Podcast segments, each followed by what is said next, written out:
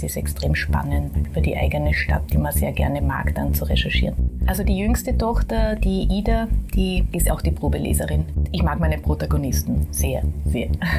Wir sprechen heute in unserem Podcast mit Beate Mali, einer bekannten Wiener Bestseller-Autorin, die bereits Geschichten für Kinder, Fachbücher für Pädagogen und historische Bücher und Krimis veröffentlicht hat. Liebe Frau Mali, vielen herzlichen Dank, dass Sie sich Zeit genommen haben für uns und dann stelle ich gleich als erste Frage einmal, wie sind Sie eigentlich zum Schreiben gekommen? Also ursprünglich waren Sie ja als mobile Frühförderin tätig. Ich sage mal vielen Dank für die Einladung. Ich bin sehr gern gekommen. Wie bin ich zum Schreiben? Also zuerst einmal zur Frühförderin. Ich bin immer noch als Frühförderin tätig, nur mehr 15 Stunden. Und wie bin ich zum Schreiben gekommen? Ursprünglich eben über die Kinderbücher und über pädagogische Fachbücher. Und dann wollte ich immer für Erwachsene schreiben und lese selber sehr gerne historische Bücher und Krimis und habe dann begonnen, so ein, ein Konzept äh, für einen historischen Roman zu erstellen und habe dieses Konzept dann mit einem Probekapitel äh, eingereicht fürs Wiener Autorenstipendium und habe das auf Anhieb bekommen. Und dann habe ich mir ein Jahr Auszeit nehmen können und habe meinen ersten historischen Roman geschrieben, Die Hebamme von Wien. Ja, und seither rennt's. Woher nehmen Sie die Inspiration für Ihre Bücher? Ja, man kann ja die Welt nicht neu erfinden. Ja. Es ist äh, einfach das, was ich täglich erlebe, was mich interessiert, äh, was ich so höre, was ich so lese und dann kommt eine Idee und dann plopp, dann kommt wieder ein Buch draus. Was ist eigentlich Ihr persönlicher Bezug zu Wien? Also Sie sind ja auch in Wien geboren.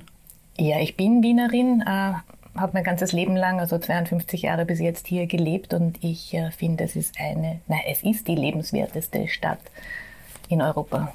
Und ich liebe diese Stadt, ja, mit allen Vor- und Nachteilen und äh, mit allen Schrullen, die die Stadt hat, ja. Das stimmt. Ist es dann eigentlich schwer oder leicht, über die eigene Stadt zu schreiben? Nee, viel, viel leichter, ja, weil man ja einen Bezug, einen persönlichen Bezug dazu hat und sehr viel weiß über die Stadt und äh, es ist extrem spannend, über die eigene Stadt, die man sehr gerne mag, dann zu recherchieren. Ihre Bücher haben ja sehr oft einen historischen Hintergrund.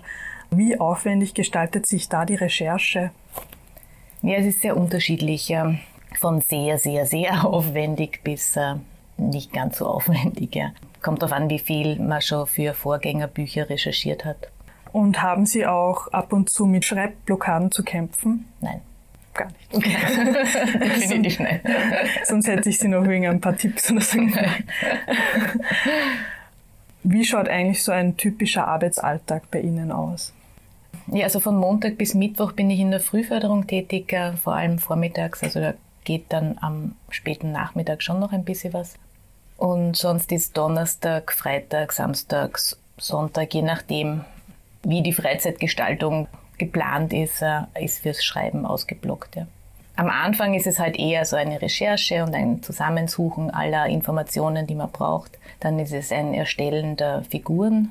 Und sobald man die Figuren hat und den Plot hat, geht es dann zügig voran. Ja, und dann sind es oft äh, Tage, wo man dann schon bis zu zwölf Stunden am Computer sitzt. Ja. Also legen Sie da feste Zeiten fest fürs Schreiben?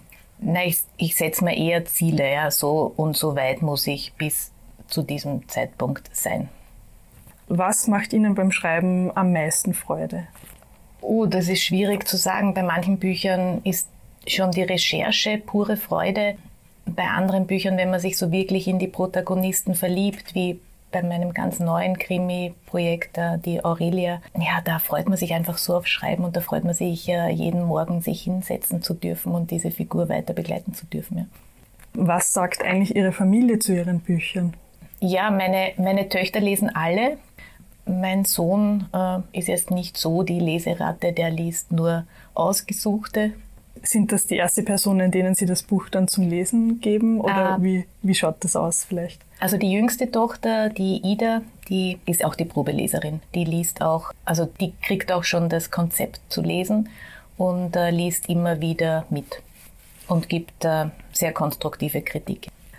Und Sie schreiben ja auch sehr viele Bücher in relativ kurzer Zeit. Was ist da Ihr Geheimnis dahinter? Wenn heuer fünf Bücher erscheinen, heißt das nicht, dass ich die fünf Bücher alle in einem Jahr geschrieben habe. Das ist äh, schon Corona-bedingt, äh, dass die Verlage die Erscheinungstermine nach hinten verschoben haben. Ja.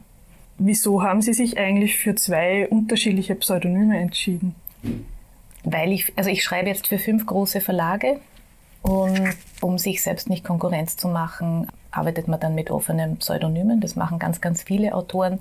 Äh, hinten steht ja drinnen alias Beate Mali. Das heißt, wenn der Buchhändler die Bücher einkauft oder der oder die Bibliothek, also Entschuldigung, das habe ich nicht gegendert, die Buchhändlerin äh, oder die Bibliothekarin, äh, die Bücher einkauft, dann äh, wissen die Leute ganz genau, was sie einkaufen, nämlich eine, eine Mali. Sie wurden auch schon sehr oft ausgezeichnet. Wie ist da das Gefühl, wenn man so einen Preis entgegennimmt? Schön. Warum haben Sie sich für das Schreiben von historischen Romanen und Krimis entschieden?